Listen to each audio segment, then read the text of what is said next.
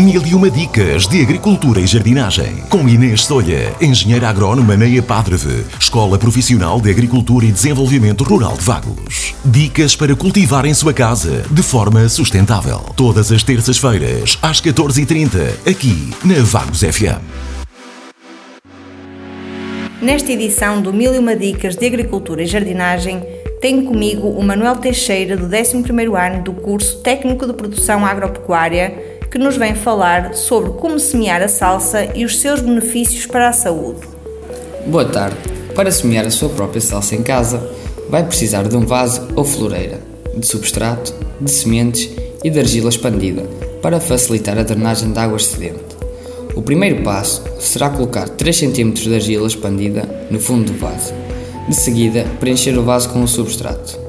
Relativamente às sementes, podem ser guardadas de um ano para o outro, ou adquirir em lojas da especialidade. Para realizar a sementeira, deve distribuir uniformemente as sementes por todo o vaso.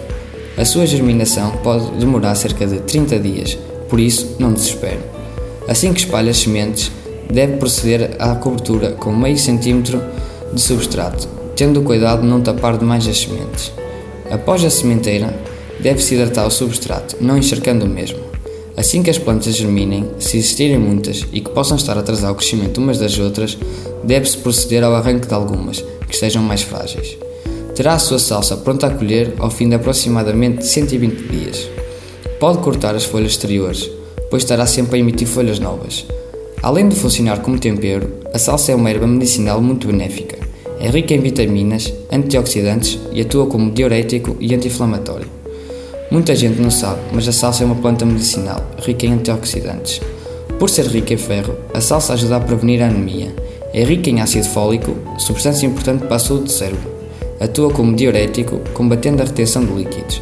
Espero que estas dicas tenham sido úteis. Saudações, é Padre. Mil e uma dicas de agricultura e jardinagem. Com Inês Solha, engenheira agrónoma na EPADREVE, Escola Profissional de Agricultura e Desenvolvimento Rural de Vagos. Dicas para cultivar em sua casa de forma sustentável. Todas as terças-feiras, às 14h30, aqui na Vagos FM.